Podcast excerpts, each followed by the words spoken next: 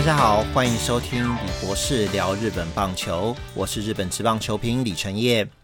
今年四月份，日本职棒球场上最大的消息哦，我相信大家都会公认，就是四月十号，千叶罗德海洋队的投手佐佐木朗希投出了完全比赛。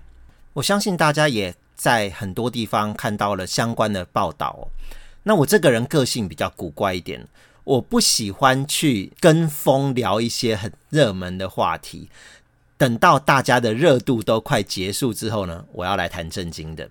佐佐木朗希今年四月确实很有趣的，就是他除了完全比赛之后，又投了一场八局的完全比赛，然后再下一场比赛的时候，他被主审呛瞎哦。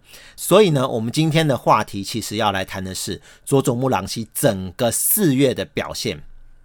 那么我就用边介绍每一场比赛的内容，然后再加上一些我觉得应该注意的重点哦，为大家介绍。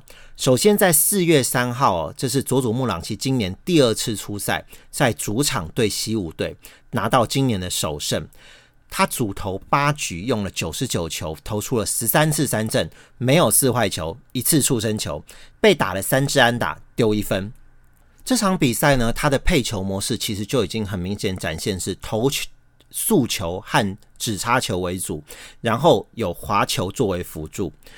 对于西武这支球队哦，本来这一个模式就是非常有用。大概五年前哦，我在某个专门转播太平洋联盟比赛 F 开头的电视台讲解的时候，我就有提过，西武队的打者很喜欢完全挥棒。所以呢，如果你有办法用速球抢到好球数，然后丢直插球的话呢，他们通常很容易被三振。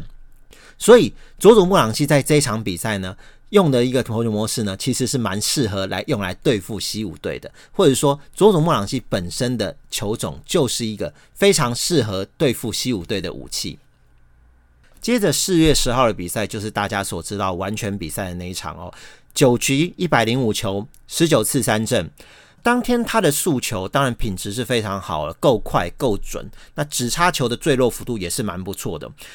另外呢，在接受访问的时候，他曾经有讲到说呢，他的曲球跟滑球。那一天的状况很不好，所以他投的很少。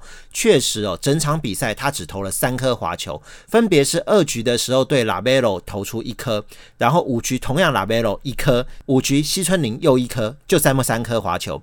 曲球呢也是三颗，分别是二局对西村林投了一颗，还有四局对吉田镇上投了两颗。这样的球种使用模式当然是非常极端哦，可是对于洋联的打者本来就是蛮有效的哦，甚至。对于中央联盟的打者，你如果速球跟直插球够好的话，同样也是有效的哦。不过呢，因为这个完全比赛又衍生出来一个话题，叫做佐佐木朗希能不能去 MLB？大家也可以看到，佐佐木朗希投完全比赛的消息传到 MLB 那边了。MLB 当然会很期待看到这位选手在美国打球，那期待到我觉得他们口水都已经流到地上的程度了哦。不过呢，我们来仔细要看一下。佐佐木朗希如果以这样的投球模式，能不能去 MLB？我认为呢，如果以现在的程度，要站上 MLB 是没有什么问题。但是要成为一位在 MLB 投的好的优秀投手，他必须把滑球跟曲球掌握的更好才行。为什么呢？主要是 MLB 使用的球，一般来说。比日本的使用球大颗一点，然后球皮比较滑，所以指叉球呢比较不是那么好握啊，或者比较不是那么好掌控。另一方面呢，MLB 使用的球呢比日本使用的球缝线稍微高一点，所以滑球、曲球这种需要靠空气摩擦的变化球呢。就会有更好的威力出来，就是轨迹会变大。所以呢，大家可以看到很多日本的投手去美国的时候呢，他们的指插球可能投的都比在日本的时候辛苦一点，可是他们的滑球都投的比在日本的时候变化幅度更大，杀伤力也更大。所以呢，我觉得佐佐木朗希如果能够掌握好他的滑球跟曲球的话，去 MLB 绝对会有更好的发展。接着我们来谈四月十七号在主场对日本火腿的比赛哦。这场比赛他也是投了八局的完全比赛，结果被换下来。那因为对方投手也投得很好，所以他无关胜败。八局呢用了一百零二颗球，总共投了十四次三振。不过这场比赛呢，又是类似的配球模式哦，滑球跟曲球甚至比上一场比赛更少了，总共只投了两颗滑球，分别是二局的时候对野村佑希一颗，然后五局同样又是野村佑希一颗，曲球呢甚至就是只有一颗哦，这二局的时候对野村佑希哦，所以等于他除了对野村佑希之外，所有的打者全部都投速球跟直杀球而已。不知道大家对于这样的配球模式有什么想法哦？不过我个人看到这个数据哦，其实是有一点点小担心的，很怕他食髓知味，就不断的用速球跟直插球在对付打者。另外呢，这场比赛有一个小小引起讨论的地方，就是八局的完全比赛是不是应该把它换下来？那我们看到舆论呢，大概支持换下来的蛮多的，我个人也是支持换下来这一派。毕竟呢，他这场比赛虽然投得很好，但是呢，球队的战况是在比较焦灼的局面，而且他的投球的内容，球又开始在飘的时候呢，把他换下来，对他来说也是有保护作用哦，不只是体力上，还有心理上的等等方面哦，所以我很支持井口监督做这样的决定哦，球员的将来绝对是比一个完全比赛更重要。更何况他前面已经投了一场完全比赛了，在追求一场完全比赛，然后名留青史却毁掉一个选手，我们真的值得吗？所以我非常赞成进口监督的决定。接着四月二十四号在客场对欧力士的比赛，也是一个争议很大的比赛。那场比赛佐佐木朗希是五局用了九十球，投了四次三振，三次四坏球，两次触身球，被打出六支安打，丢两分。不过还是有拿到胜投哦。这场比赛在第一局第一棒福田周平就打出安打，终结了佐佐木朗希连续十七局的完全比赛，连续解决五十二位打者的记录。配球方面呢，这场比赛他用了八颗的滑球，不过完全没有曲球。那这场比赛最大的争议呢，当然就是在第二局的时候，在两人出局一垒有人的情况下呢，因为佐佐木朗希出现了一些被主审认为是。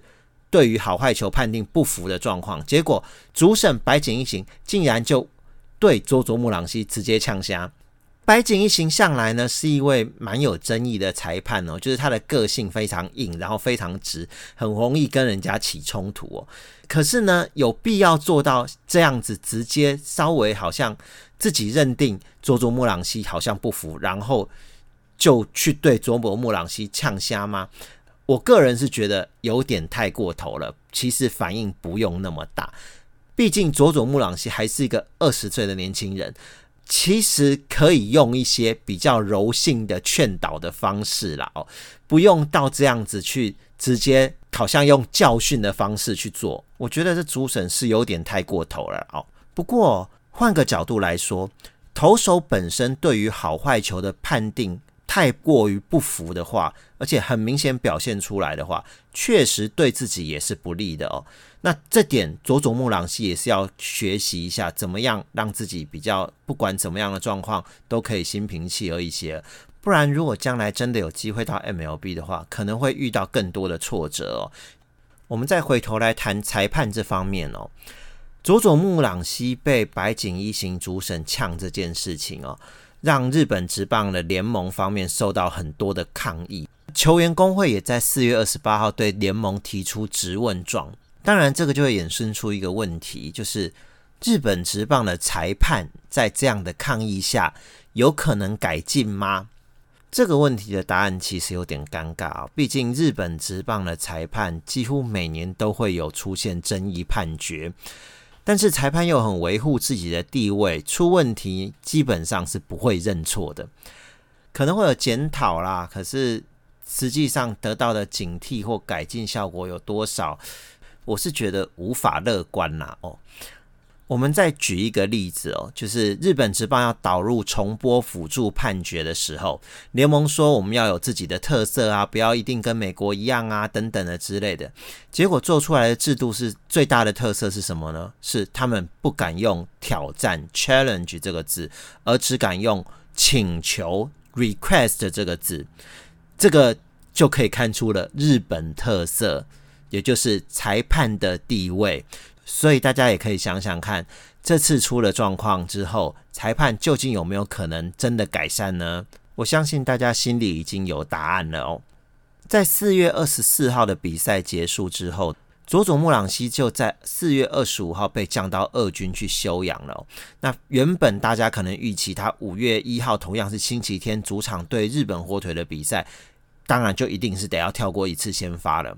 那据说那一天的比赛预期他会出来投哦，结果罗德的内野比较高单价的座位，全部预售票都被抢光了啊！没想到教练团直接让他到二军去休息。不过我觉得这个调度是合理的哦，因为他现在才第三年而已哦，还是在一个需要培养、需要保护的阶段。今年的开季有这样的活跃呢？应该算是已经养的超乎预期的表现了，但是呢，能不能够有支撑一整年先发轮值的体力，还是一个大问号。所以让他适度的休息，我觉得是对的。而且我相信佐佐木朗希的目标应该还是放在未来可以去 MLB 哦。那现在罗德队的整个教练团的阵容，还有对他的培养的计划。我相信，对于他将来想要前往 MLB 挑战，绝对是有好处的。毕竟井口之人监督，哦，还有原本的投手教练，现在在当投球统筹的这个基金理人，都有 MLB 的经验，所以他们知道 MLB 是什么样的环境，需要有什么样的能力才能够站稳脚步。对于佐佐木朗希来说，这可能是一个十二球团最适合他的环境了。不过佐佐木朗希的状况跟大谷翔平又有点不一样哦。我想罗德不太可能让他在二十五岁前就用竞标制度到美国，因为大谷翔平是他当初加入火腿队的时候，火腿队就已经答应他六年就能够让他去 MLB 哦。当时火腿队也没有想到说 MLB 的制度会改成说二十五岁以下要加入 MLB 就得要有一些。规范哦，就譬如说只能签小联盟约啊，但受到的待遇会比较差之类哦。那现在 MLB 这样改了规范之后呢，毕竟罗德也不像是之前火腿和大谷翔平有这样的明确的约定哦。我想罗德应该还是会把佐佐木朗希留到二十五岁之后，再让他竞标到美国去。那以佐佐木朗希目前的一些能力来想，让他多在井口之人和基金理人的手下。接受一些良好的培养，对他未来也是很有帮助的。那我们对于佐佐木朗希四月的表现呢，就谈到这边。如果他顺利的在十天之后就回到一军的话，下次的先发有可能是五月八号在主场对软银。那我们也可以期待他在五月份是不是依然能够维持这样的好表现。最后广告一下。下次我安排的主题预计会是巨人的 V 九时代。那另外呢，YouTube 那边分成六集陆续上传的日本职棒简史呢，这个星期预计会上传第五集。YouTube 版本呢跟 Podcast 版本是有一些些不一样的哦，也有多了一些表格啊的整理，所以有兴趣的话，欢迎大家再去 YouTube 版去复习一下。那么今天就到这边为止喽，我们下次再见，拜拜。